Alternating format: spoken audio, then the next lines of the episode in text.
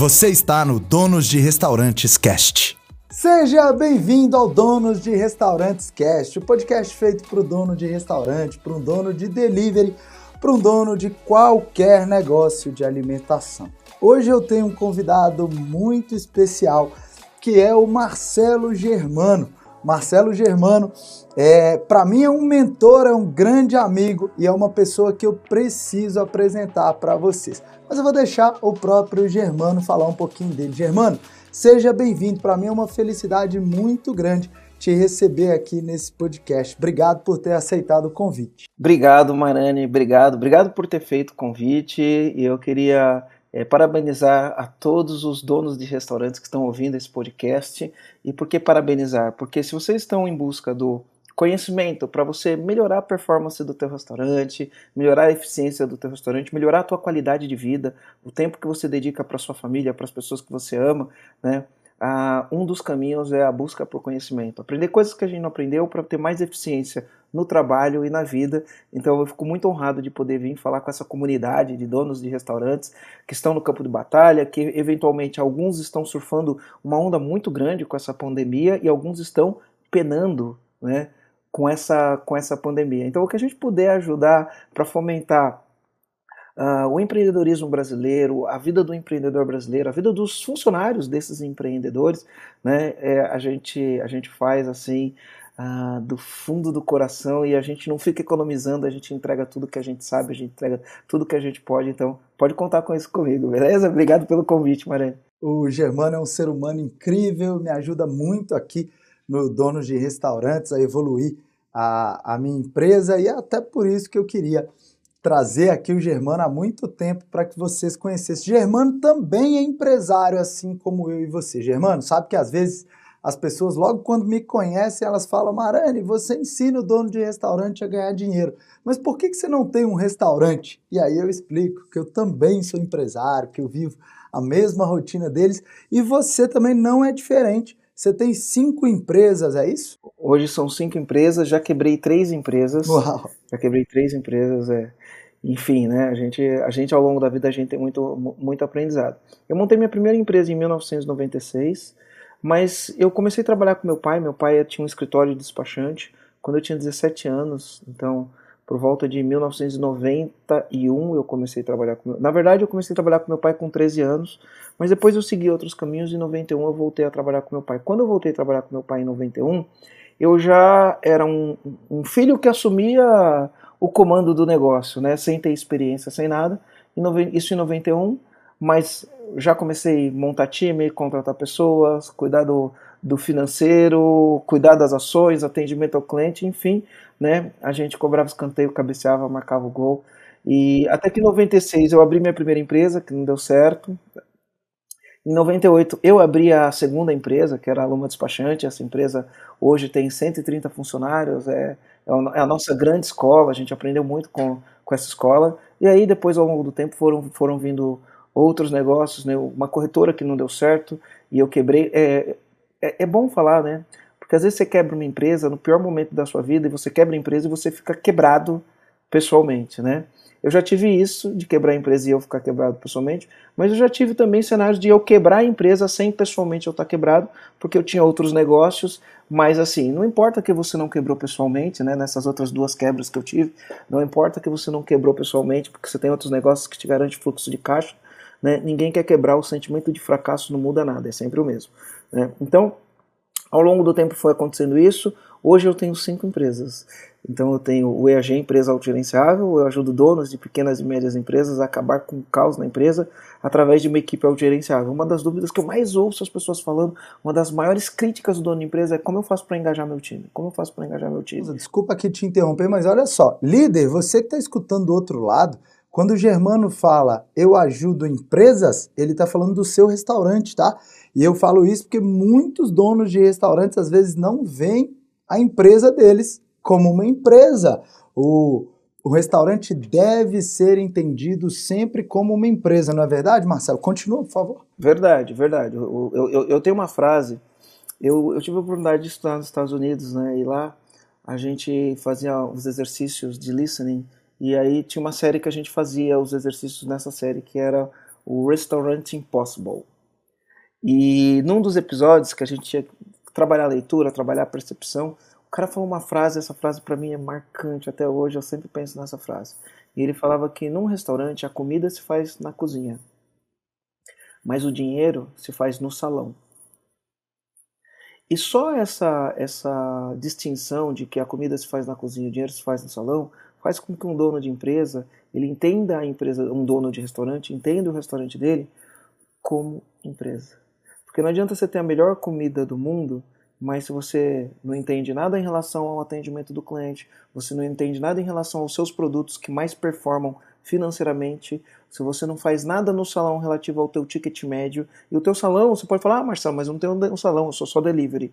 Dá no mesmo, tá? Você tem um salão do delivery, né? Então você tem que ter um trabalho. É, é isso, né? No final do dia é isso. Você tem que ter um trabalho de aumentar teu ticket médio, de olhar para o teu ticket médio, você tem um trabalho de performance, você tem um trabalho de entender qual garçom, se você trabalha com garçom, se você não é buffet, performa mais. Se você é buffet, você tem que ter o acompanhamento para saber qual que é o dia que tem melhor coisa, qual é a comida que melhor sai, né? É na quarta-feira que é o dia da feijoada ou é na sexta-feira que é o dia do peixe, né? Nem sei se é mais assim, né, nos restaurantes, mas tem muito restaurante que sim, já, mano, o caminho é esse aí mesmo. então é, o, o que que performa, o que que eu posso esperar, né? Qual é o dia que, porque olha, olha uma coisa interessante, Marcelo. Uh, outro dia eu estava lendo sobre os restaurantes, muitos donos de restaurante, porque a gente tem os donos de restaurante que surfam a onda os donos de restaurante que entram na, na reclamação. Os donos de restaurante que aproveitam as ferramentas e os donos de restaurante que culpam as ferramentas. Né? É muito louco isso, né? Uh, mas o que, que acaba acontecendo? Falar do iFood, especificamente do iFood. O iFood ele tem uma inteligência a partir da tecnologia, a partir da visão empresarial, que ele consegue saber o que, que as pessoas comem, que hora e qual dia. Total, total. Certo? Ele, ele consegue saber. São dados, é informação. Né? O iFood é o maior restaurante do mundo, não tem um restaurante. Né? Então, sabendo dessas informações, o que, que o iFood faz? Ele faz as promoções certas, na hora certa, as campanhas certas, na hora certa, e ele sabe que Olha, o cara que vai comer 6 horas, ele começa a pensar na comida às 3 horas da tarde ou 4 horas da tarde. E naquele momento o iFood aparece para aquele cara com, sabendo que na segunda-feira, às 6 horas da tarde, o maior volume de pedidos é para um determinado tipo de comida, é aquilo que aparece para o cara. Ele trabalha esses dados, inclusive com as Dark Kitchen, né? Ele trabalha porque ele tem dados, ele sabe que naquele horário, naquela região, aquele produto sai por olhar os dados. Então ele trabalha esses dados e consegue colocar. Aí que, por que, que eu falo? As pessoas, em vez de entender a inteligência que tem por trás e você está no, no, no, no, salão, né? Esquece, não, não, que, não, não que seja importante a comida, né? Mas você entender os dados do seu negócio para trabalhar a eficiência, para fazer as campanhas corretas, para entender o que mais sai, o que menos sai, para entender qual é o teu ticket médio de cada coisa, como você pode potencializar isso daí no dia a dia, é tão importante quanto ter a melhor comida do mundo. Aliás, eu digo mais, é mais importante do que ter a melhor comida do mundo. Sem dúvida, Marcelo, eu super acredito nesse discurso que você está falando. Aqui a gente, inclusive, coloca comida em quarto ou quinto é, no grau de importância, quarto ou quinto lugares no grau de importância. A gente tem muitas outras coisas muito mais importantes do que a comida para fazer um restaurante dar certo. Então, super alinhado com o que você está trazendo. É lógico, é lógico, né? Que também você vai ter algumas coisas que são os valores do dono, né? Os valores do dono, que tem a empresa. A empresa tem que ter valores, né? Por que, que você faz o que faz? Quais são os seus valores? Por exemplo, a minha namorada, ela é dona de padaria, né? E é uma boulangerie, né? Não sei nem falar direito, mas enfim, né? Ela não é uma padaria tradicional, ela é uma padaria onde o produto é a grande estrela, onde o pão francês é a grande estrela, mas ela tem mesas, onde ela tem lá, né? Uh, o atendimento das mesas né, como comida. Então você tem lá o, o, o, o, pão francês, você tem comidas que são comidas de pão, né, salada Caesar e uma série de coisas, tudo feito com, com pão. E, e ela, ela tem um valor, ela tem um valor que é, uh, inclusive esse, esse valor é um dos valores da Louis Vuitton, sabe a Louis Vuitton, de marca de luxo, que é savoir-faire, né, que é o saber fazer. Então, para ela, isso é um valor muito importante, o saber fazer. Então, ela lida com o produto, ó, é a maestria de saber fazer aquele produto, o cuidado. Então, se você tem esse valor, ele tem que estar presente na, na, na, na tua marca, sabe? Ele tem que trans, transpirar na tua marca. Então, você vai considerar isso daí. Mas além desses valores, você tem que entender o seguinte: legal, valorizo muito o saber fazer, o cuidado, o esmero na comida. Para quem tem esse tipo de, de drive, eu não sei se eu posso usar essas palavras aqui, né? Para quem tem esse tipo de direcionamento, legal, você faz isso. Mas não pode ser só isso. Você não pode pensar que o produto por si só vai fazer todo o jogo. É o time que você controla, é as, enfim, né? Eu acho que eu não vou aqui chovendo molhado, né?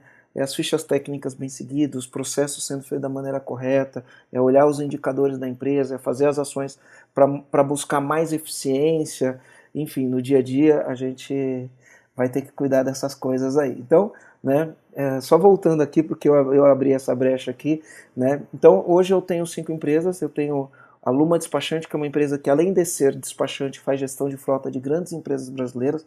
Aliás, eu faço gestão das maiores frotas do Brasil. Hoje, é, na parte de documentação, indicação de multa para carteira, esse tipo de coisa. Uh, a gente tem 130 e poucos funcionários. Eu tenho a Luma MG, que é uma parceria da Luma Despachante com um, um fornecedor nosso, um antigo fornecedor, hoje nosso sócio de Minas Gerais. Tem uma empresa de tecnologia que inclusive era um fornecedor nosso e a gente entendeu que existia uma oportunidade, fizemos uma joint venture com esse fornecedor. Tem uma importadora, que é a Connect Import, e tem hoje a empresa gerenciável, somando tudo entre funcionários diretos e indiretos, a gente tem aí por volta de 170, um pouquinho mais que 170 pessoas nessas empresas todas, e, e aí a gente vem né, em múltiplos negócios, coisas completamente diferentes, na luta do dia a dia, no aprendizado diário. Tem hora que a gente está muito bem bombando, bombando, tem hora que a gente toma porrada. E o fato de a gente tomar porrada eventualmente de a gente bombar, né, eventualmente, faz com que a gente ganhe musculatura, ganhe bagagem para aprender as coisas. Né? O fato de eu já ter passado por várias crises faz eu entender que todas as crises existem oportunidades né, por trás da crise, tanto pessoais de o que, que eu preciso aprender e a gente desenvolver novas habilidades, quanto de você olhar e falar, existem ameaças, mas existem oportunidades. O que, que eu faço para minimizar a ameaça e o que, que eu faço para maximizar as oportunidades. Então esse é o meu contexto empresarial e aí dá pra gente dá pra gente trocar muita figurinha, dá pra gente dividir é, muita informação, dá pra aí é, é livre aqui para tudo que você quiser e a gente compartilhar com esses comandantes que estão assistindo a gente. Aqui. Muita gente já deve estar tá pensando, nossa, eu tenho 10 ou 15 colaboradores e eu já tenho uma dificuldade, talvez 30, 50, eu aqui tenho um pouco mais de 80. E as pessoas podem pensar, nossa, talvez liderar 20 seja muito difícil. Como é que o Marcelo consegue liderar 170 colaboradores? Fala um pouquinho disso pra gente, irmão, já que é uma coisa que você vive no dia a dia. Para você poder tocar um negócio com um grande número de pessoas, você tem que investir um tempo considerado. E esse aprendizado ele não é tão rápido assim, tá? Ele não é tão rápido, mas você é, porque o aprendizado é o seguinte, não é você estudou, você você teve o aprendizado. Você estudou é o primeiro passo, você adquiriu o conhecimento. Agora, o aprendizado só vem na prática. Quando você pega esse conhecimento, você coloca na prática, a prática vai te dar a experiência das coisas que funcionam e das coisas que não funcionam. Por quê? Porque papel aceita tudo. Teoria é uma coisa e a prática é outra. Não que a teoria não tenha. A teoria ela é baseada em metodologia, né? em método. O que, que é um método? É, o método é assim, ó, meta é um resultado a ser atingido, né? E odos é caminho. Então, método é caminho para atingir o resultado. Então, quando a gente vai adquirir o conhecimento para a gente aplicar na nossa empresa, a gente vai entender quais são as metodologias, quais são os métodos, que é um caminho para atingir resultado. É melhor você ter um método do que, é melhor você ter um, um, um método ruim do que não ter método nenhum. Estou falando para você que você tem que ter um método ruim, não. Estou falando para você que você precisa ter um método, de preferência um método bom, né? Ter um método bom é melhor do que ter um método ruim. Ter um método ruim é melhor do que não ter método nenhum, tá? Então, você precisa de um, de um método. Então, você vai buscar conhecimento, vai entender quais são os métodos que estão funcionando. Qual, quais são os métodos que funcionam para eu performar bem no iFood? Quais são os métodos que funcionam para eu performar bem no, no rap? Quais são os métodos que funcionam para eu performar bem no Uber Eats? Quais são os métodos que funcionam para eu performar bem no meu salão ou no meu delivery próprio?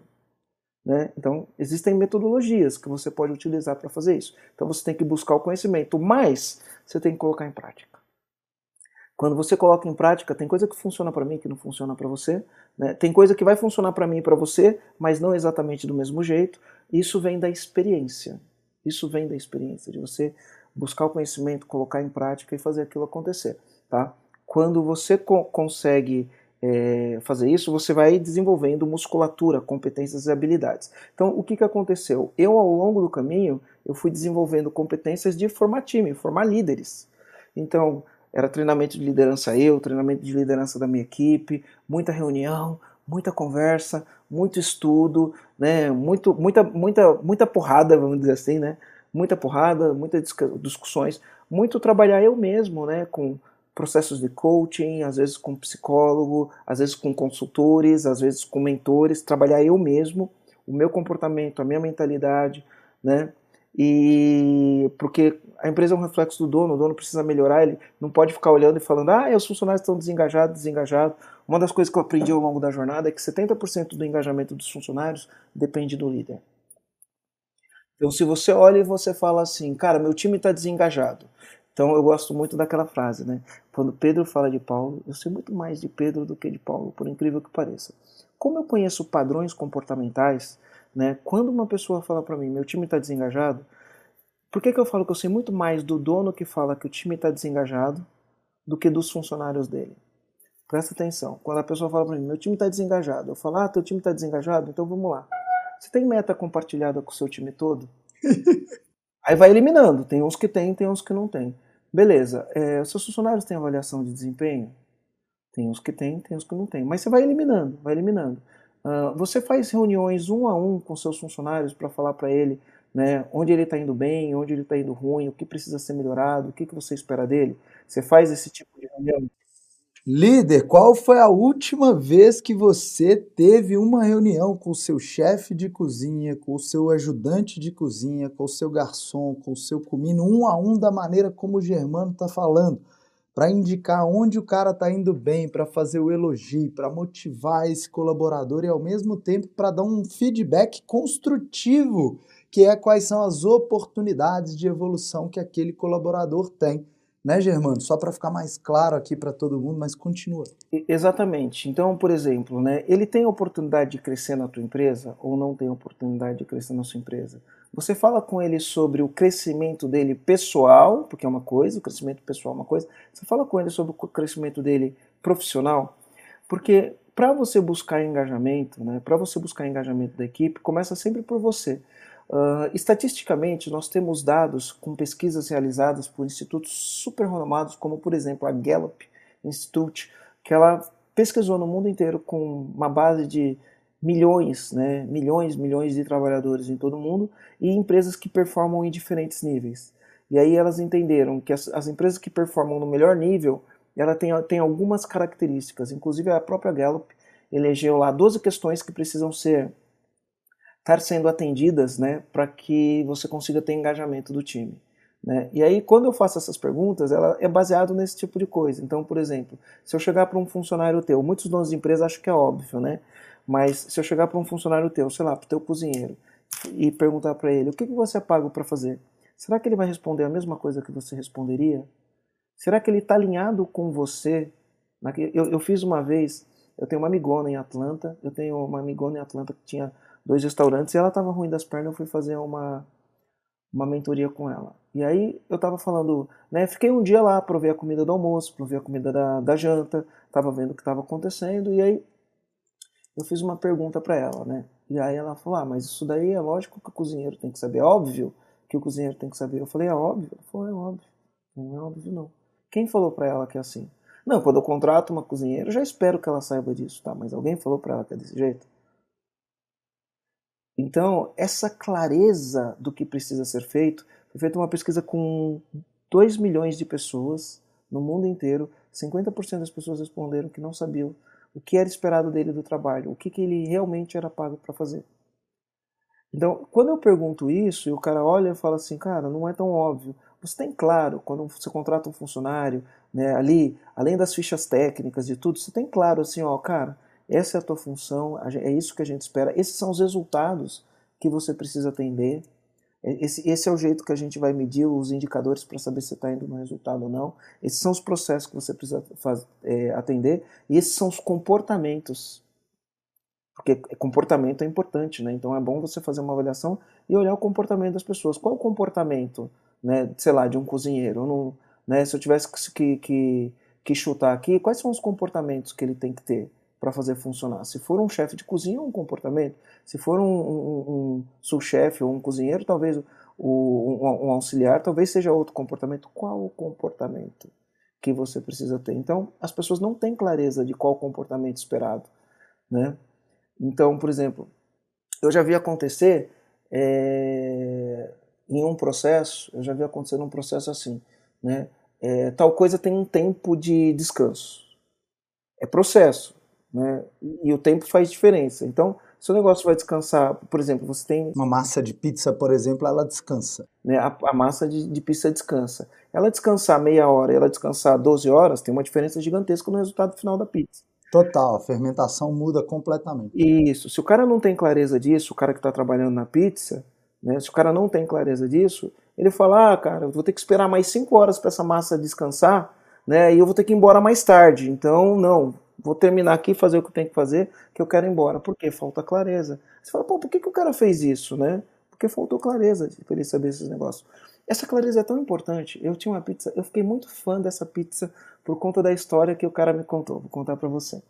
Uh, eu, eu, eu, eu, moro em Florianópolis, né? Tem uma casa no Jurerê Internacional. E hoje eu moro no centro e tem uma casa no Jurerê. Mas teve uma época em que eu morava no Jurerê. E lá tem uma pizzaria que chama Labote. O antigo dono, mudou o dono, né? O antigo dono, peguei bastante amizade com ele. Por exemplo, olha que interessante, olha que interessante. Ele não fazia entrega. Aí um dia eu perguntei, porque eu, eu pedi, era a melhor pizza que tinha ali, eu fui lá e falei assim, por que, que você não entrega? Olha a clareza dele. Não estou falando que todo dono de pizzaria tem que fazer isso, tá? Não é nada disso que eu estou falando. Mas eu estou falando, olha a clareza que esse cara tinha no que ele fazia. Aí eu falei, cara, por que, que você não faz entrega? Ele falou, Marcelo, quando você vem comer a pizza aqui, a pizza saiu, põe na tua mesa, você tem uma experiência. Quando você pede, e eu coloco ela no, no, no, na caixa de papelão, ali já mudou a experiência da pizza, não é a mesma. Nas entregas, antes de ter iFood, isso é antes do iFood, né? Pré-iFood, né? Então o cara tinha um esquema lá que o cara saia com 10 pizzas e demorava e não sei o que. Ele falava, e aí o que acontece? A pizza chega na tua casa é uma experiência completamente diferente. E eu, por, um, por, um, por uma questão de qualidade, você lembra que eu falei? Você tem que saber que quais são os seus valores. E tem pessoas que o valor é o produto, a qualidade do produto, o saber fazer e esse tipo de coisa, né? Então, no caso dele, ele pegava e falava assim, cara, eu me recuso a que chegue uma pizza na tua casa que não tenha qualidade. Então, quando você pede a pizza, eu preparo a pizza, quando você chega aqui, eu preparo, é, 15 minutos, você chega aqui, pega a tua pizza, você vai direto para tua casa, a tua pizza não vai fazer escala num monte de lugar, porque na pré-história do delivery, né, o motoqueiro não saía com uma pizza e voltava, né, na pré-história do delivery. Saía com 5, 6 pizzas e ia distribuindo e sei lá que horas ia chegar a minha pizza. Não, isso ainda acontece muito, Marcelo. Isso ainda acontece, acontece. muito. Legal. Então ele pegou e me explicou isso. Aí, pô, já começo a olhar e falo, pô, é melhor comer uma pizza, né, que eu vou lá, pego rapidinho, chego em casa, já tiro do papel, já ponho no, no negócio certo para eu comer essa pizza, o que é isso? Aí, beleza, um dia faltou luz no Jurerê, deu um problema lá, ficamos dois dias sem luz. No outro dia de manhã, eu passando na frente, o cara tava lá carregando um monte de coisa, carregando um monte de coisa. Beleza. Ficou dois dias sem luz, tudo fechado.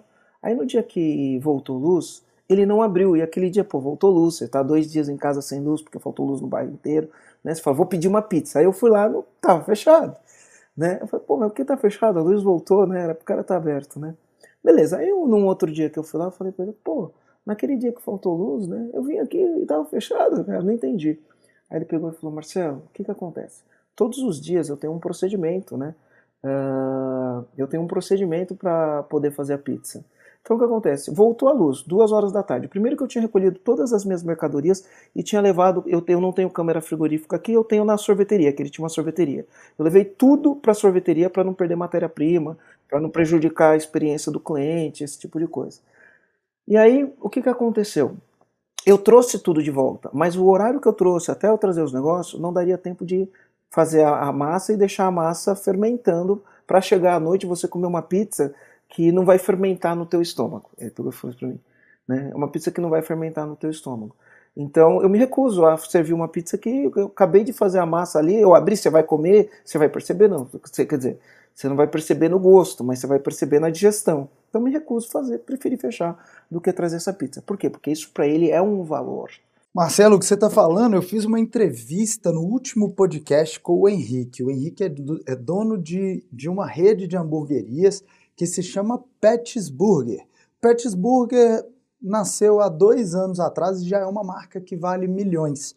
É uma marca que tem cultura, né? Eu, eu nunca fui, mas eu tenho algumas, algumas pessoas que foram falaram, cara, você tem que ver a cultura do Pittsburgh, é incrível. Né? Porque os caras sabem os valores e curtir. Eu não conheço, mas eu sei que tem ali perto da Vila Olímpia, perto de onde eu faço, fazia meus treinamentos na época em que os treinamentos eram presenciais, né? E os, e os meus funcionários iam lá. Só que naquela época eu, eu não comia nem glúten nem lactose.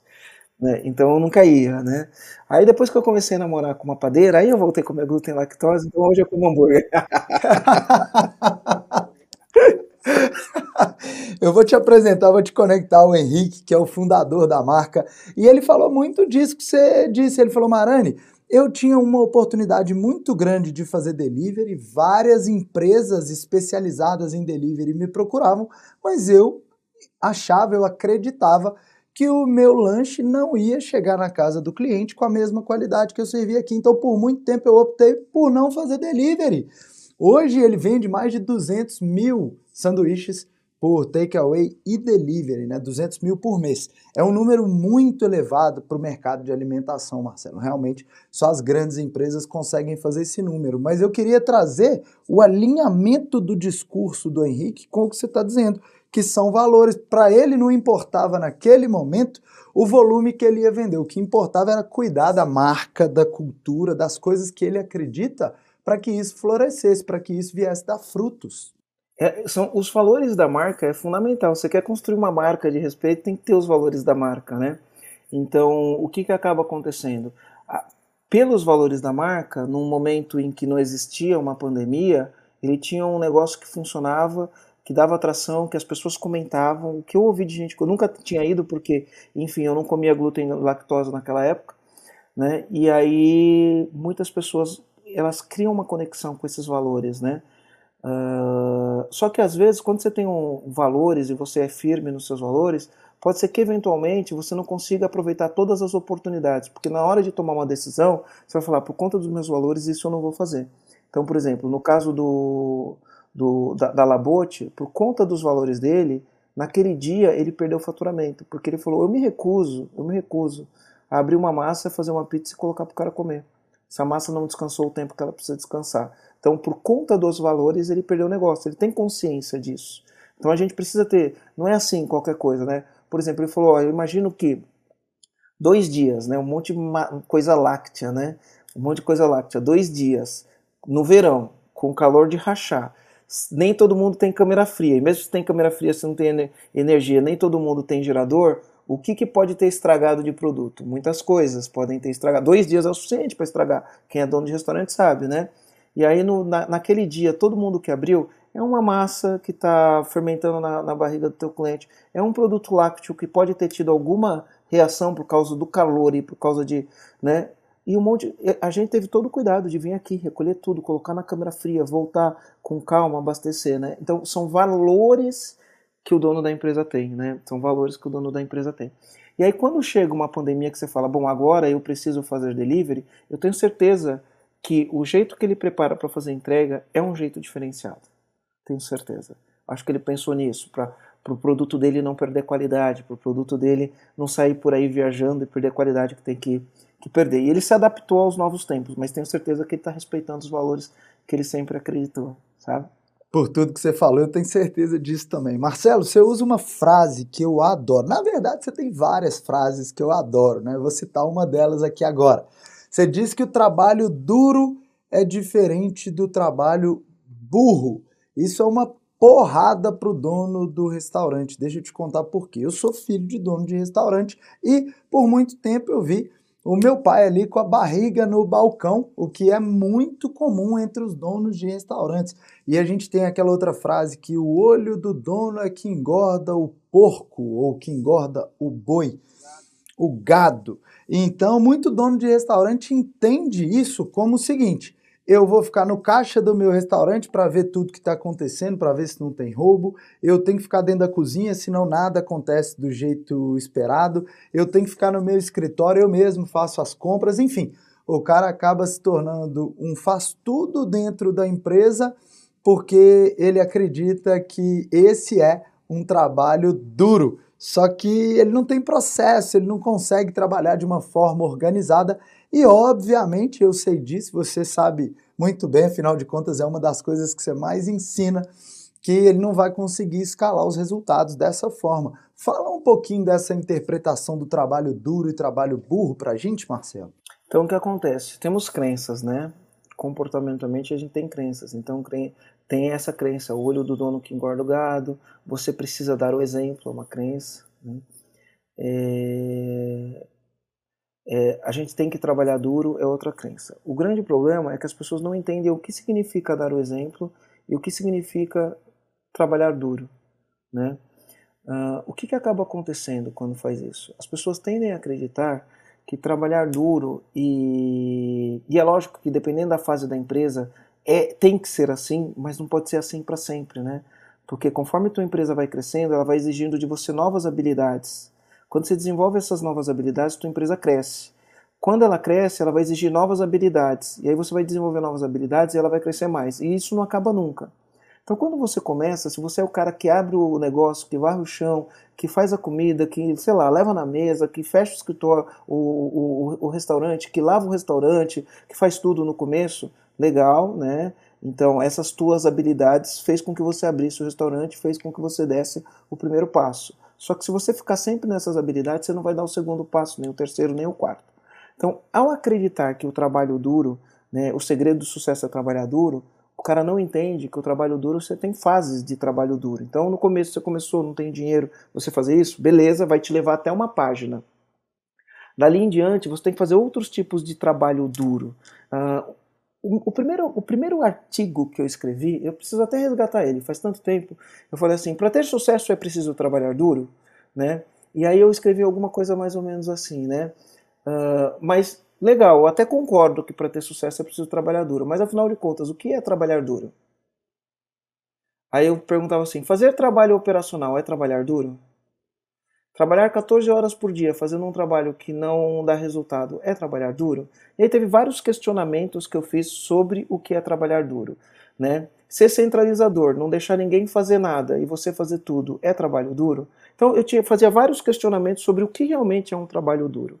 Né? Eram era os, os questionamentos que eu fazia. Eu tenho um amigo que ele tinha um sócio, e aí o que acontece? Esse amigo meu tinha uma rede de lojas e ele abriu uma um novo segmento, que ele estava entrando no, no segmento de surf shopping com um sócio. E aí, olha qual foi a briga dele com o sócio. Tá? O sócio chegava de manhã, pegava a caixa, subia no, no estoque, abria a caixa, colocava as coisas no estoque, descia a escada, ficava o dia inteiro descendo a escada, subindo, pegando caixa, levando caixa para cima e para baixo, não sei o que. Era isso que o sócio ficava fazendo. Aí, ele chegava, o, o, o Hélio, que era meu amigo, ele chegava dentro do shopping, né, que era, ele chegava, tomava um café, comprava um jornal, ficava lendo o jornal. Quando ele estava lendo o jornal, ele estava olhando para a loja. Estava vendo quantas pessoas passavam na frente da loja, como que essas pessoas se vestiam, né, é, qual era o estilo, pelo, pelo jeito que as pessoas se vestiam, andavam, eles, ele tentava entender quem que é esse público, né, é A, é B, é C. Aí ele testava mudanças na vitrine para ver se isso aumentava o fluxo de entrada. E aí ele chegava e falava isso. Enquanto ele estava fazendo isso, ele batia papo. Então eu sentava lá, conversava com ele, e outro empresário conversava com ele, enfim, né? Ele fazia isso. Aí o sócio começou a brigar. Falou, cara, eu tô trabalhando duro, você chega aqui, senta, abre o jornal, fica tomando café e não faz nada. E aí o cara, né, o meu amigo falou assim pro, pro dono do negócio, olha só, esse trabalho que você está falando, que você está falando que você está trabalhando duro, né? Se eu contratar alguém e pagar dois mil reais, o cara vai ficar subindo a escada e vai ficar levando essas caixas para você. Enquanto isso, enquanto você está fazendo esse trabalho aí, tem que ter alguém pensando no negócio. Tem que ter alguém olhando quem é o cliente, qual é a próxima promoção, qual é a próxima coleção que eu vou que eu vou fazer, qual que é o preço médio, qual que é o ticket médio. Então a gente tem que distinguir. Então muitas pessoas eles acreditam que fazem trabalho duro e é aquele negócio, né? Leva a caixa, lava o chão. O trabalho tem que ser feito, alguém tem que fazer o, esse trabalho. Mas é esse trabalho que vai, vai, vai, permitir com que você expanda, abra o segundo, terceiro, quarto restaurante? É esse trabalho que vai fazer com que você analise os dados para você um plano efetivo para melhorar teu ticket médio. É esse trabalho que vai fazer com que você performe bem no iFood, no Uber Eats e no, no Rap e sei lá, qual, qualquer outra plataforma. É esse trabalho que vai fazer com que você tenha o teu próprio site ou o teu próprio aplicativo de delivery, que vai fazer com que você no dia a dia entenda o aplicativo, entenda a experiência do usuário, entenda o que converte, o que não converte para você poder converter mais e fazer isso, tá? Então, isso é trabalho duro. Tudo isso que eu estou falando é trabalho duro. Agora, tem trabalho operacional para quando você está começando, ok. Mas o trabalho operacional no longo prazo não, não é função de dono. Né? O trabalho operacional no longo prazo não é função de dono. Então, o que, que acontece? Tem pessoas que acreditam que é dando o exemplo. Ah, eu faço isso para dar o exemplo. Enquanto você está fazendo trabalho duro, você chega lá, você, você faz todo esse trabalho, todo esse trabalho operacional, não tem ninguém controlando seus financeiros. Tá? Não tem ninguém controlando o financeiro. Não, o financeiro é o que cuido, eu que pago as contas, eu que fico no caixa, ninguém mexe no dinheiro. Tá? Tem relatório de, de faturamento, lucratividade, caixa? Você sabe qual é o teu produto que tem o melhor ticket médio? Você sabe qual é o teu produto que mais vende? Você sabe qual é a área do teu garçom que mais performa? Né? Aí o cara fala, tô dando exemplo. Não sabe nada disso. Tá? Então, tô dando exemplo. Você está resolvendo os problemas de processo que acontecem na sua empresa?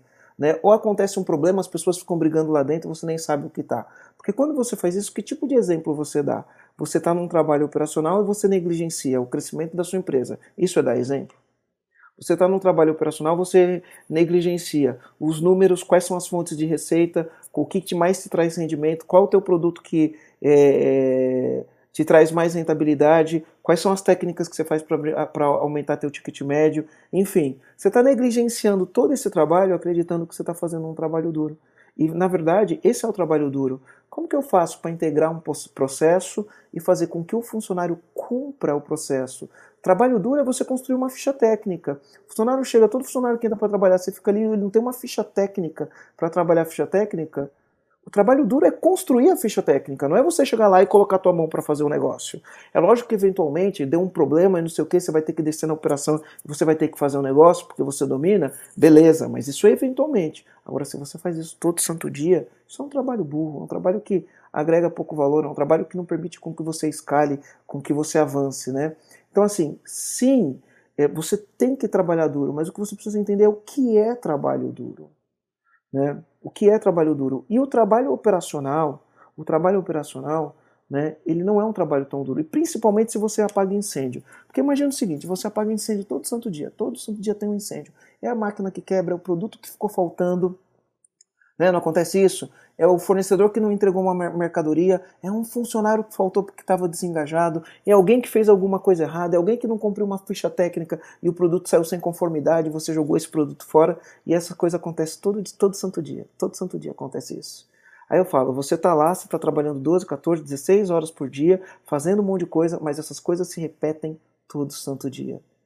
Você está fazendo o trabalho duro de acabar com isso ou você está fazendo o trabalho burro que perpetua com que isso fica acontecendo? Porque é o olho do dono que engorda o gado, né? Mas onde está teu olho? Onde está teu olho? Você está olhando essas coisas? Está vendo os indicadores? Está conversando com o teu time? Está fazendo uma reunião no final do dia para falar, cara, hoje o dia foi bom, foi assim, foi assado. O que, que eu espero de manhã?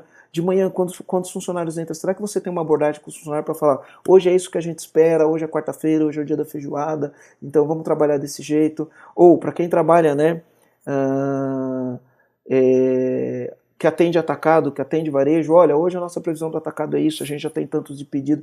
Enfim, você alinha a tua equipe o que precisa ser feito. Vai ter uma festa no teu restaurante, você tem um salão bonito, tem uma festa. Você alinha o que vai acontecer na festa, quem é a festa, como que você vai atender esse cliente que vai vir na festa, como você vai fazer os convidados desse cliente se sentirem bem, para aumentar a percepção de valor do cliente.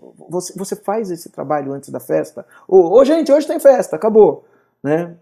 Então, isso é trabalho duro, né? Então, o, o resto é trabalho operacional que pode ser resolvido com processos bem feitos, processos bem elaborados e fazer esses processos bem feitos, fazer as fichas técnicas, fazer um processo é, elaborado é trabalho duro, porque dá um trabalho para fazer, é trabalho duro, mas você só faz uma vez. Marcelo, isso que você está trazendo serve para o cara que tem três, quatro, cinco funcionários, mas serve também para o dono de restaurante que tem mais de 100. O que você está falando aqui, ó, é uma coisa que eu posso colocar com certeza absoluta que mais de 90% dos donos de restaurantes não fazem e talvez mais de 50% não tenham a mínima ideia de que deveriam estar fazendo isso. Realmente a falta de clareza do que precisa ser feito, de qual é o papel da liderança, de como é que profissionaliza um, um restaurante de verdade. Daqui a pouco eu vou querer saber de você como é que se constrói um restaurante autogerenciável, que é onde a gente vai chegar. Mas o que você me contou me lembrou de uma mensagem que eu recebi essa semana. Tem uma pessoa que me abordou no Instagram me pedindo uma ajuda. E olha só o que, que ela perguntou, totalmente alinhado com o que você trouxe aqui pra gente. Ela falou: Marane, uma cozinheira minha entrou de férias. Eu resolvi voltar para o fogão para ver se estava tudo ok. E os meus clientes começaram a elogiar muito a comida essa semana. E agora eu não sei o que, que eu faço, porque a minha cozinheira é um pouco ignorante e talvez se eu falar com ela, ela não vai entender que a minha comida está melhor do que a dela. Isso é uma clara.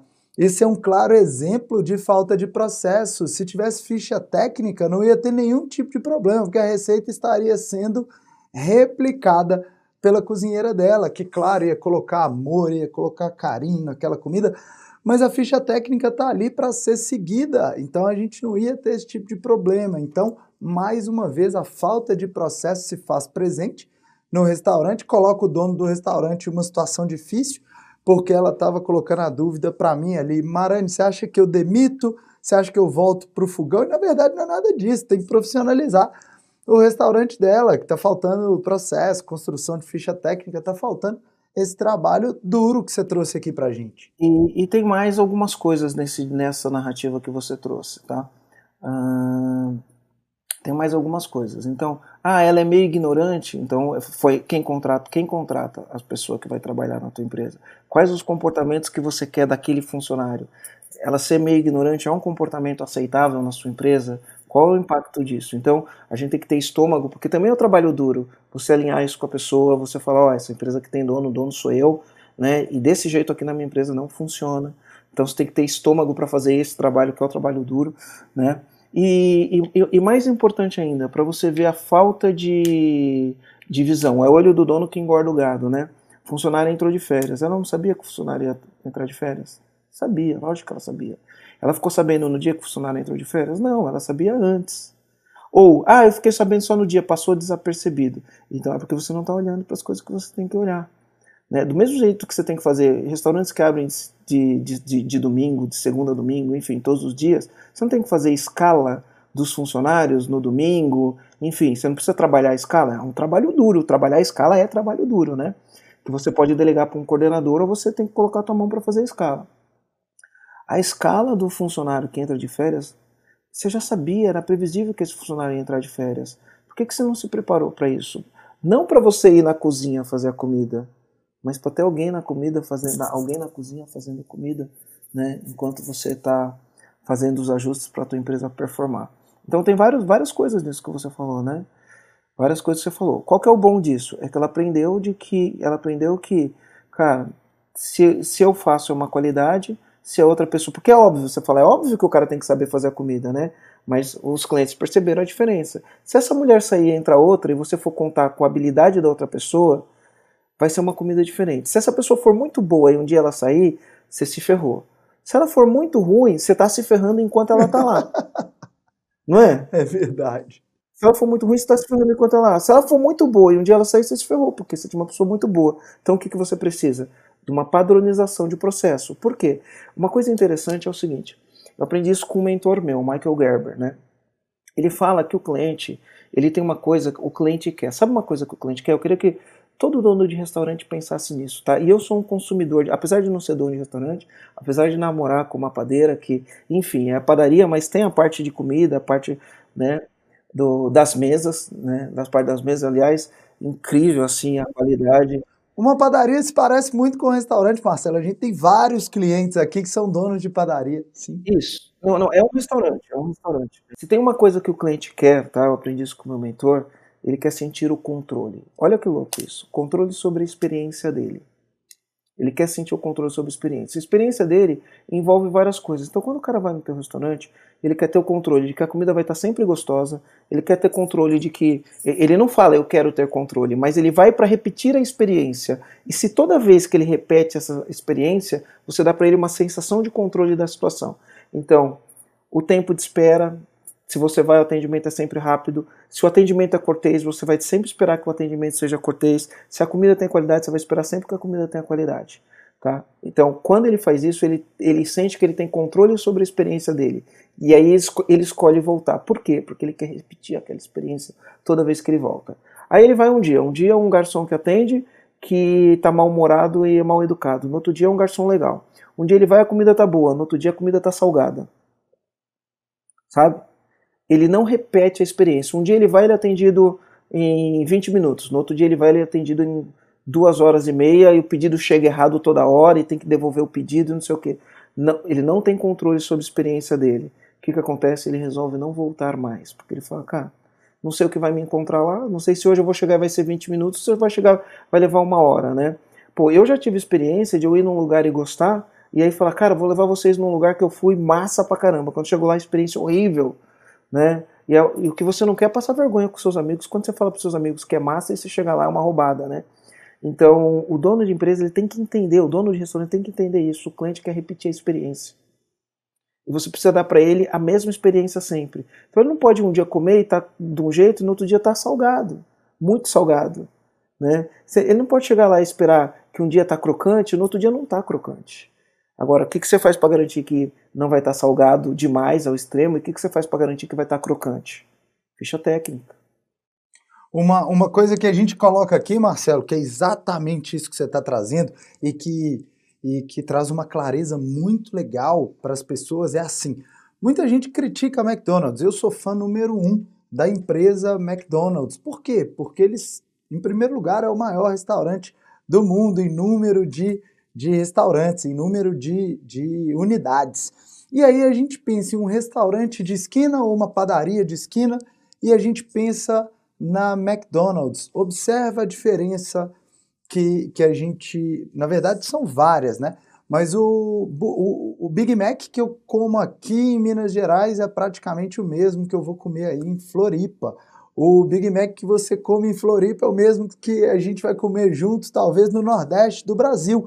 Isso só é possível por processo, por treinamento, por replicação do conhecimento, pela organização que o restaurante McDonald's tem, que é o que a gente mais falou até agora. Né? E, e isso permite com que você tenha, sei lá quantos mil restaurantes do McDonald's, a maior, maior empresa de alimentação que existe no mundo, de alimentação de restaurante, né? De restaurante que existe no mundo. E uma coisa interessante, né? Uh, muitas pessoas podem olhar e falar, ah, mas o McDonald's não tem qualidade. Muito pelo contrário o McDonald's tem qualidade. A gente tem que entender o que é qualidade, né? A gente tem que entender o que é qualidade. O, o McDonald's entrega aquilo que ele promete. Exato. Ele entrega exatamente aquilo que promete, sempre repetindo a experiência. Toda vez que o cara vai, ele tem a mesma experiência. Você entra numa praça de alimentação, você vai num lugar, você vai lá, você olha vários lugares, o McDonald's é o que mais tem gente. Sempre, sempre, sempre é o que mais tem gente. Você entra na fila, é rápido, você pega a tua comida, come e vai ser sempre igual. Nunca você vai ter surpresa. Difícil de, ah, eventualmente as pessoas erram, né, alguma coisa em outra, mas a maioria das vezes você repete a experiência. E por que, que as pessoas insistem em voltar? Porque o, o McDonald's entrega aquilo que ele promete. Ele não está prometendo uma comida fit, ele não está prometendo uma comida vegana, ele não está pro, pro, prometendo uma alta gastronomia, porque você pode entender que alta gastronomia tem qualidade, né? Aí você vai falar, alta gastronomia tem mais qualidade do, do que o McDonald's. Depende, depende do que você entende como qualidade, né? Às vezes você na alta gastronomia, você não entrega a qualidade que o cliente espera. Mas o McDonald's, para o cliente dele, que ele sabe que é, ele entrega a qualidade que o cliente está esperando.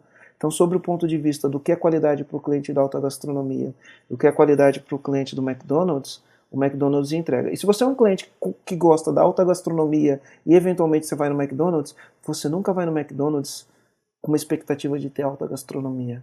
Nunca. Sua expectativa no McDonald's é entrar lá rápido, comer rápido, uma comida boa, num custo barato, onde eu me divirto com as crianças e pronto, vou embora e foi uma experiência. Né? Ele entrega qualidade, ele entrega qualidade, né? Eu já aconteceu dia em restaurante de alta gastronomia, né, que o chefe fez o pedido da minha esposa e esqueceu do meu. Pronto, estragou a comida. Estragou a comida, estragou a experiência. Né, em restaurante de alta gastronomia. Então, tem que tomar cuidado com a qualidade que você entrega, né? Tem, tem, tem que tomar bastante cuidado com esse tipo de coisa. Verdade. Marcelo, a, a grande pergunta aqui, como construir um restaurante autogerenciável? Como é que eu construo um restaurante onde tudo funciona sem que o dono tenha que estar tá olhando tudo funcionando, ensinando para as pessoas o tempo inteiro o que, que precisa ser feito? Conta para a gente como é que a gente consegue construir isso. Primeira coisa, clareza. Você tem que ter exatamente clareza de onde você quer chegar com o teu restaurante, de quem é o teu cliente, qual é a experiência que você quer proporcionar para o teu cliente. Entenda, se você é alta gastronomia, se você é lanche rápido, se você é um buffet por quilo, se você é um à la carte, se você é pizza, hot dog, não importa, tá? Dentro daquilo que você faz, você tem que ter muita clareza do que o que você quer que o teu cliente pensa, sinta, fale toda vez que ele tiver contato com o teu produto, com o teu serviço com a tua marca. Você tem que ter muita clareza. E isso tem que ser alinhado, porque vai começar a criar cultura na tua empresa com todos os seus colaboradores. Tem que ser alinhado isso. Todo mundo tem que saber. Né? Dependendo do que você quer que o teu cliente fale ou sinta, você vai ter comportamentos diferentes na tua empresa, ou um olhar diferente para a tua empresa, porque você fala, eu preciso entregar isso para o meu cliente. Né? Você precisa entender isso. Né? E beleza, então essa é a primeira coisa, clareza. Outra coisa, você precisa de um time bom, tá? Num time bom. Ah, as pessoas falam, ah, mas aqui restaurante, a mão de obra, cara. É, eu, eu, trabalho com todos os segmentos: dono de farmácia, dono de construtora, pessoal do agronegócio, é, é, pessoal da indústria pesada, dono de restaurante, dono de restaurante, enfim, é, empresa de tecnologia, startup. Eu tenho clientes de todos os segmentos, né? E aí o cara fala: Ah, Marcela, mas que você não sabe é que a mão de obra Cara, esse é o problema de todo empresário, não importa a empresa, o segmento, nem nada, né? Responsabilidade de contratar esse funcionário, de fazer a integração desse funcionário. Você tem que contratar um funcionário, o processo de contratação não pode ser passou na frente, você puxa e pega. Eu sei que eventualmente, num desespero, você precisa pegar um extra, e às vezes aquele extra não tem exatamente o valor da sua empresa, eu sei disso, tá? Eu sei que não é tão fácil, né? Mas isso é quando é eventualmente. O problema é quando você tem problema todos os dias. Então, você tem que contratar a pessoa certa, você tem que integrar a pessoa da maneira certa, ela tem que entender exatamente o que, que você entrega para o teu cliente, ela tem que entender quais são os processos. Então, clareza é a primeira coisa. Tá? Clareza é uma coisa. Uma vez que você tem clareza do que, que você quer que o teu cliente pense, assim, ou fale, você tem que entender assim, para eu entregar isso para o cliente, quem são as pessoas que vai trabalhar comigo? Como que as pessoas vão trabalhar? Sesuda, séria, ou são pessoas alegres, pessoas que dão risada, pessoas gentis? Qual que é o estilão da, do, do, do meu jeito de trabalhar? E aí quando você entende o teu estilão, você fala, então, é esse tipo de pessoa que eu vou contratar. O McDonald's é o sucesso que é, contratando é, quase que adolescentes, né? Quase que adolescentes, jovens, adultos, mas estão mais para para adolescentes do que para jovens adultos, para repetir o processo e entrega sempre na mesma qualidade. Então você tem que, tem que pensar quem são as pessoas que eu vou trazer, porque não adianta você trazer as pessoas erradas para o teu time e depois não saber o que acontece, tá? Uh, esse teu time tem que ter um sistema de trabalho que foi elaborado para você, o teu trabalho duro, montar o sistema de trabalho. E esse sistema de trabalho ele tem processos, ele tem indicadores, ele tem gestão daquilo que é feito, tá? Esse dono de restaurante tem que engajar esse time, então tem que falar com o time, tem que parar, olhar para o time, conversar com as pessoas do time, né? alinhar os resultados. Muitas pessoas eles não mostram o resultado para os funcionários, enfim. É, isso é uma coisa polêmica que eu vou falar aqui agora, mas o grande ponto é que o empresário, se ele quer atingir um resultado, esse resultado para ele atingir tem que ser compartilhado contigo. Ah, mas se eu compartilhar o resultado eles vão pedir aumento, vou ser roubado, vai não sei o que. Legal, eu entendo, o resultado tem que ser compartilhado contigo. Né? Você tem que chegar no teu restaurante e falar, pessoal, olha só, Hoje é dia 20, é, a gente está muito longe do resultado, né? E o que, que a gente vai fazer para atingir o resultado? Tem que usar, né? Tem que inspirar. Eu gosto de falar que líder que é líder bate meta com o time fazendo certo. Como que um time vai bater meta se ele não sabe qual é a meta? Como o cara vai ter uma meta de ticket médio se ele não sabe qual é o ticket médio, né? Então, você precisa desse conjunto de coisas, né? Dentro da nossa metodologia, a gente trabalha seis pilares dentro da nossa metodologia. Aqui eu fui falando em linhas gerais o que precisa ter, mas eu trabalho, primeiro pilar, domínio pessoal. O que faz a diferença de um restaurante ou de qualquer tipo de empresa que vai arrebentar, arrebentar no sentido de crescer, de explodir, e a que vai arrebentar no sentido de vai quebrar na, no meio, né? Porque vai se arrebentar na parede, né? É o dono. Então o dono tem que ter domínio pessoal para entender o cenário, para tomar decisões, porque a gente está num cenário de pandemia, cara, que o cara ele está sobrecarregado, tem que tomar, ele não pode desmoronar, ele não pode ficar negativo, ele tem que ter visão do negócio, ele tem que sair, porque o domínio pessoal ele envolve, né, você encarar os fatos e agir, envolve você ter resiliência, envolve você ter inteligência emocional, envolve você não, perder as esperanças e trazer esperança para o time. Tudo isso é domínio pessoal. Né? Envolve você ter um olhar de fora. Uma coisa interessante, né? Você sabe, imagina que você está dentro de um labirinto. Você está andando, andando no labirinto, pum, você bateu numa parede. Aí você fala, ih, não é por aqui o caminho. Aí você está andando, andando, andando, pum, bateu numa outra parede. Aí você fala, nossa, não é por aqui o caminho. Aí você anda, anda, anda, anda e pum, bateu numa parede. Aí você fala, nossa, não é por aqui o caminho. Depois de um tempo só tô batendo na parede, né, você fica cansado, você fica estressado, você fica desesperançoso. Qual que é o melhor jeito? Qual que é o melhor jeito para você sair do labirinto? Você sabe? Não. O melhor jeito de você sair do labirinto é você olhar ele por cima, porque por cima você consegue ver qual é o caminho. O todo. Sim. Entendeu? Então você olha por cima, você vê qual é o caminho que você precisa sair. Como que você faz para olhar o labirinto por cima? Né? Ou você sai do meio da operação ali no dia a dia, para, respira e fala, deixa eu analisar todos os cenários. Então, é, você conversar com os empresários que estão performando, você participar de uma comunidade como o donos de restaurante, né, para você ter uma visão de fora. Ei, onde estão os caminhos que eu não estou encontrando? A gente não precisa ficar inventando a roda. Né? A gente tem muitos, muitos donos de pizzaria, de restaurante, de alta gastronomia, é, de buffet, de à la carte, enfim. Né? Você tem um monte de, de exemplos de pessoas que são diferentes tipos de restaurante que estão performando. Então não tenta inventar roda, tenta olhar por cima do labirinto. Né? Então tudo isso vai, vai, vai proporcionar com que a gente tenha resultados diferentes no, no nosso negócio. Então, domínio pessoal. Para eu sair do labirinto, opa, preciso olhar por cima. Como eu faço para olhar por cima? Vamos conversar com quem com quem saiu do labirinto, né? Vamos buscar isso. Aí o segundo, o segundo pilar, cultura. Cultura, cara, qual é a cultura da sua empresa? Como são seus funcionários? Como eles tratam o cliente? Como eles fazem a comida? Até o jeito de fazer comida é cultura. Fazem com amor ou fazem de qualquer jeito? Cumprem as fichas técnicas ou não cumprem as fichas técnicas? Fazem o processo ou não fazem os processos? Chegam no horário ou não chegam no horário? Estão com sorriso no rosto ou não estão com sorriso no rosto? Tudo isso é a cultura, o jeitão que tua empresa funciona. Só que para você ter uma cultura forte, de gente que está alinhado com os seus valores, com o seu propósito, com a experiência que você quer entregar para o seu cliente, você precisa de uma liderança forte. Liderança forte é diferente do domínio pessoal. Liderança forte é você pegar o teu time e conduzir teu time da melhor maneira possível. Líder que é líder, bate meta com o time fazendo certo. Então você tem que ter meta, tem que reunir o time, o time tem que estar alinhado com meta e você vai fazer do jeito certo, respeitando os valores da sua empresa. E aí você tem uma boa cultura, né? Aí a gente vai para um outro aspecto, que é gestão.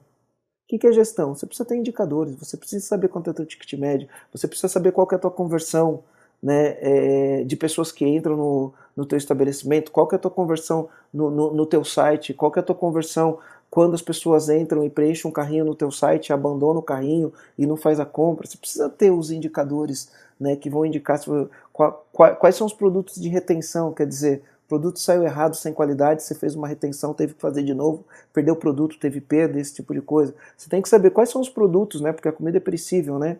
Cara, você tem que ter um indicador para saber quantos quilos ou quantas toneladas, não sei, eu perco de cada tipo de material todo santo dia. Por quê? Porque o que é medido pode ser gerenciável. Se você sabe que todo dia você está perdendo 10 quilos de, sei lá, me fala que o cara perde 10 quilos aí todo santo dia. Arroz, feijão, carne, salada. Opa! Pode ser né, tem que ter uma meta de diminuir o desperdício, cara. Então, se eu estou perdendo 10 quilos todo dia, o que, que eu faço para não perder 10 quilos todo dia? Quais são os planos? Como que eu faço isso? Né? O que, que eu vou analisar? Então, você precisa né, é, fazer gestão. E fazer gestão você tem indicadores. Além de ter indicadores, é você analisar indicadores e fazer plano de ação. Né? Então eu falo, eu não acredito em sorte, eu acredito meta, plano de ação e execução. Isso é fazer gestão. Né? Você tem um indicador, tem uma meta, tem um plano de ação e você executa. É lógico que para você fazer gestão, você precisa de processos. Sem processo não, não vai rolar. Aí qual que é o outro ponto? Né? Finanças. Eu gosto de falar que faturamento é vaidade. Você fala assim, ah, eu tenho um restaurante que fatura um milhão de reais por mês. Vaidade. Vaidade. Isso não significa muita coisa.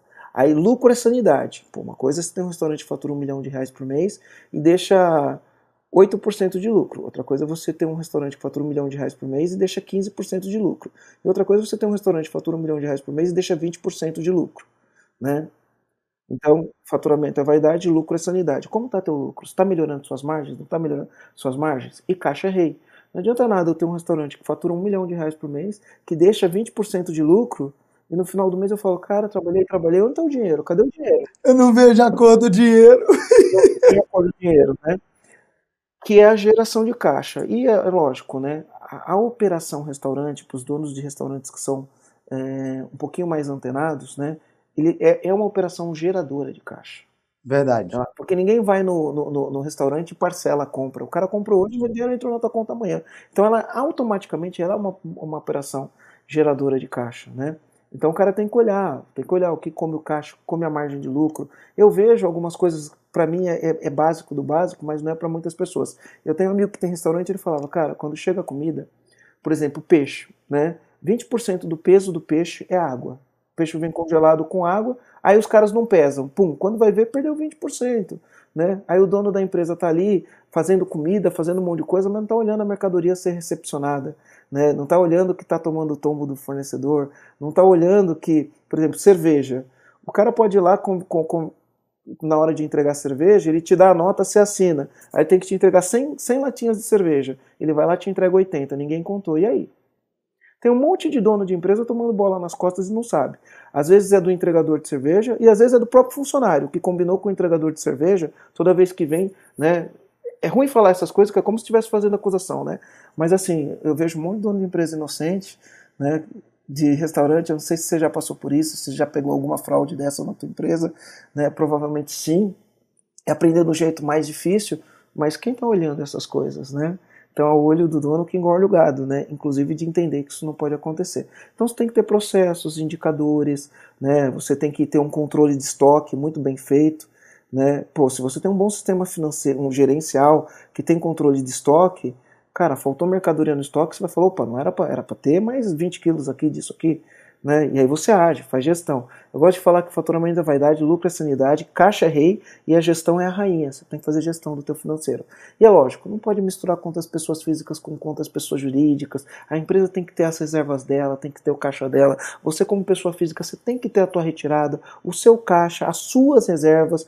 Você, pessoa física, é uma pessoa, por isso que chama pessoa física e pessoa jurídica. Essas coisas devem estar separadas para você fazer uma boa gestão. Aí o dono da empresa, um mês, o cara vai lá e tira 50 mil. No outro tira 60. Aí o que, que ele faz? Ele acostuma. No outro tira 70. Ou seja, não tem um padrão, não tem uma regra, não tem nada definido. Né? Aí conforme o negócio vai crescendo, ele se habitua com aquilo. Caixa da empresa nunca tem, porque ele não fez reserva para a empresa.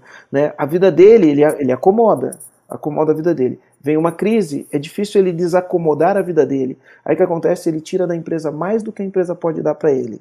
Porque no momento de dificuldade, ou você abaixa o teu padrão, né? ou se você quiser manter o teu padrão, você vai tirar da empresa mais do que a empresa pode dar para você. E aí tua empresa quebra. Então, gestão financeira, separa a conta pessoa física da conta pessoa jurídica. Tenha teu DRE, tenha um gerenciador financeiro que te dá os relatórios para para analisar esses relatórios.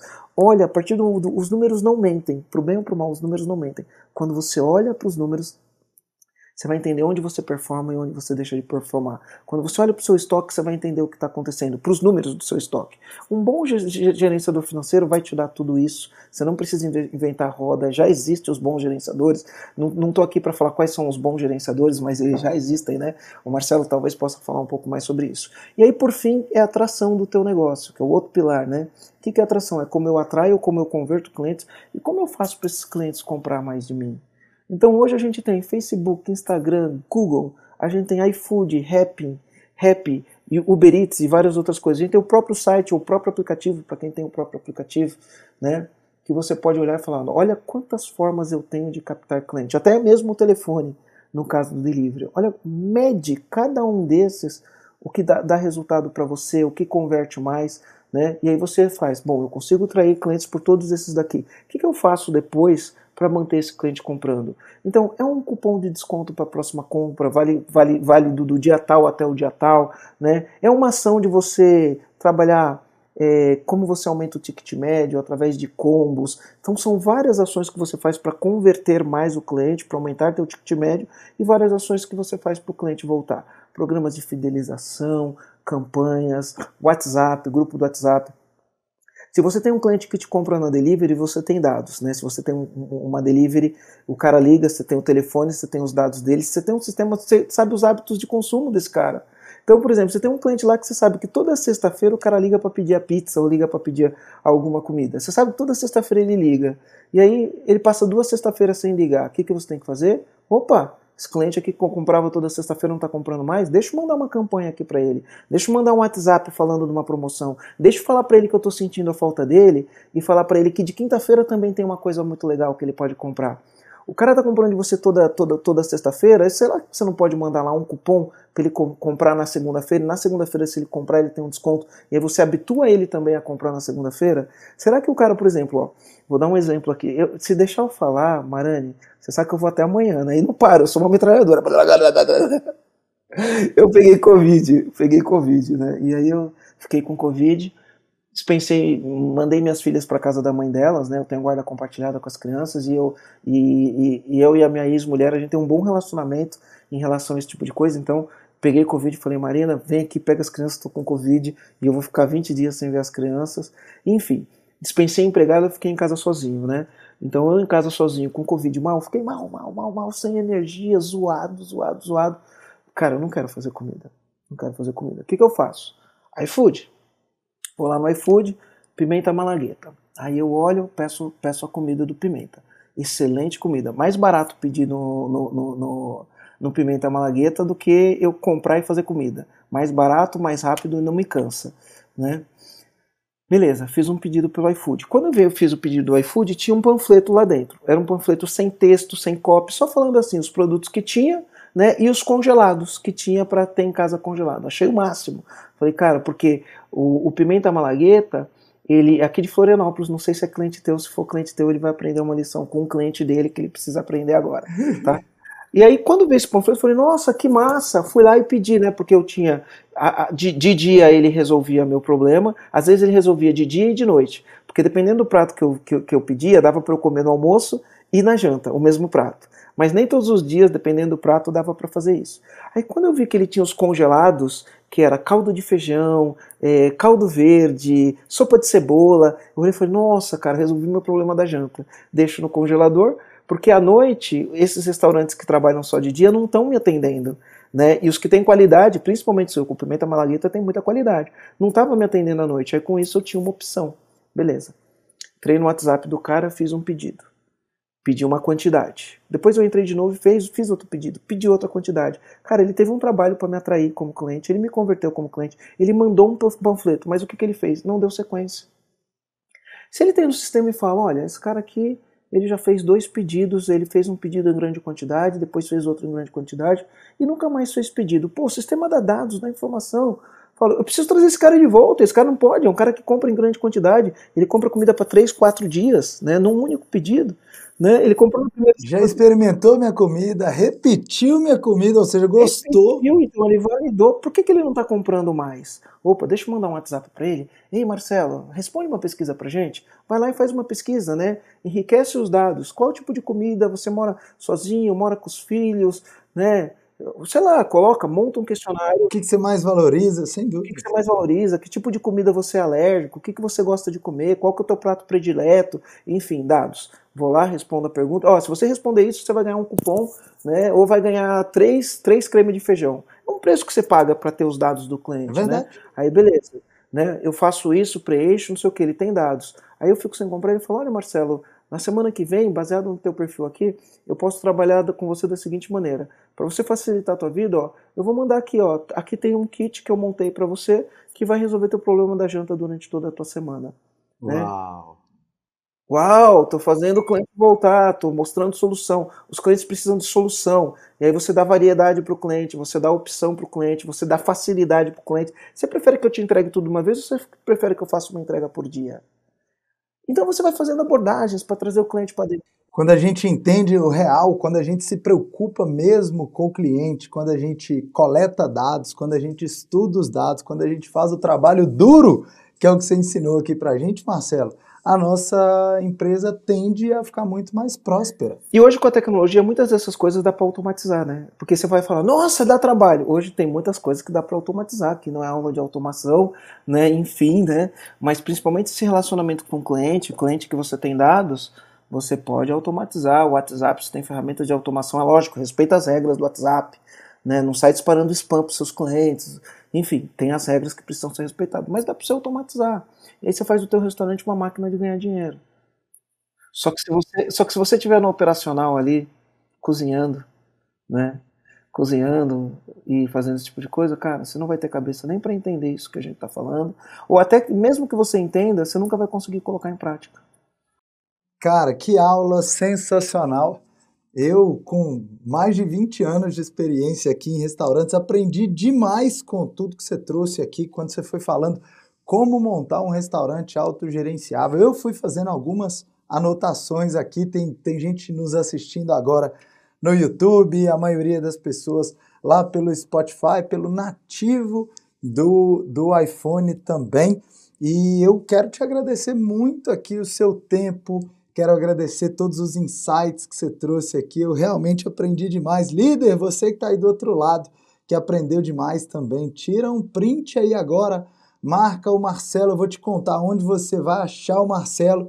Mas antes disso, eu quero te contar que ele tem um treinamento que se chama a empresa autogerenciável, que é o EAG, e que eu super recomendo que você também faça esse treinamento, vai ser transformador aí para a sua empresa. Marcelo, como é que as pessoas te acham? Como é que elas te procuram? Vamos lá. A, a minha mídia que eu mais gosto, tá? É a que eu mais gosto é o podcast. Incrível, a gente já está com mais de 80 episódios do podcast. Podcast Empresa Autogerenciável em todas as plataformas: YouTube, Spotify, o Apple Podcast, o Google Podcast, Deezer, todas as plataformas. Só colocar lá Podcast Empresa Autogerenciável. Eu gosto muito dessa mídia. Sai um conteúdo por semana às 18h41.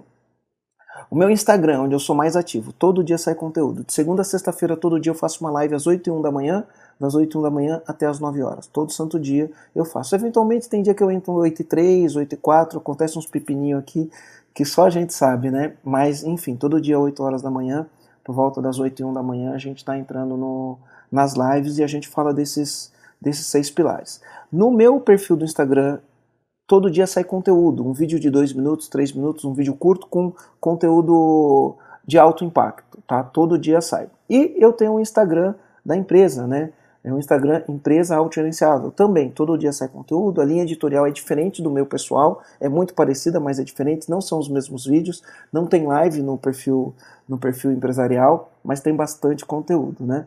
Uh, canal do YouTube, Empresa Autogerenciável, e o site né, www.empresaautogerenciável.com.br. A gente tem conteúdo lá para ajudar você aí a acabar com o caos na sua empresa através de uma equipe autogerenciável, tá?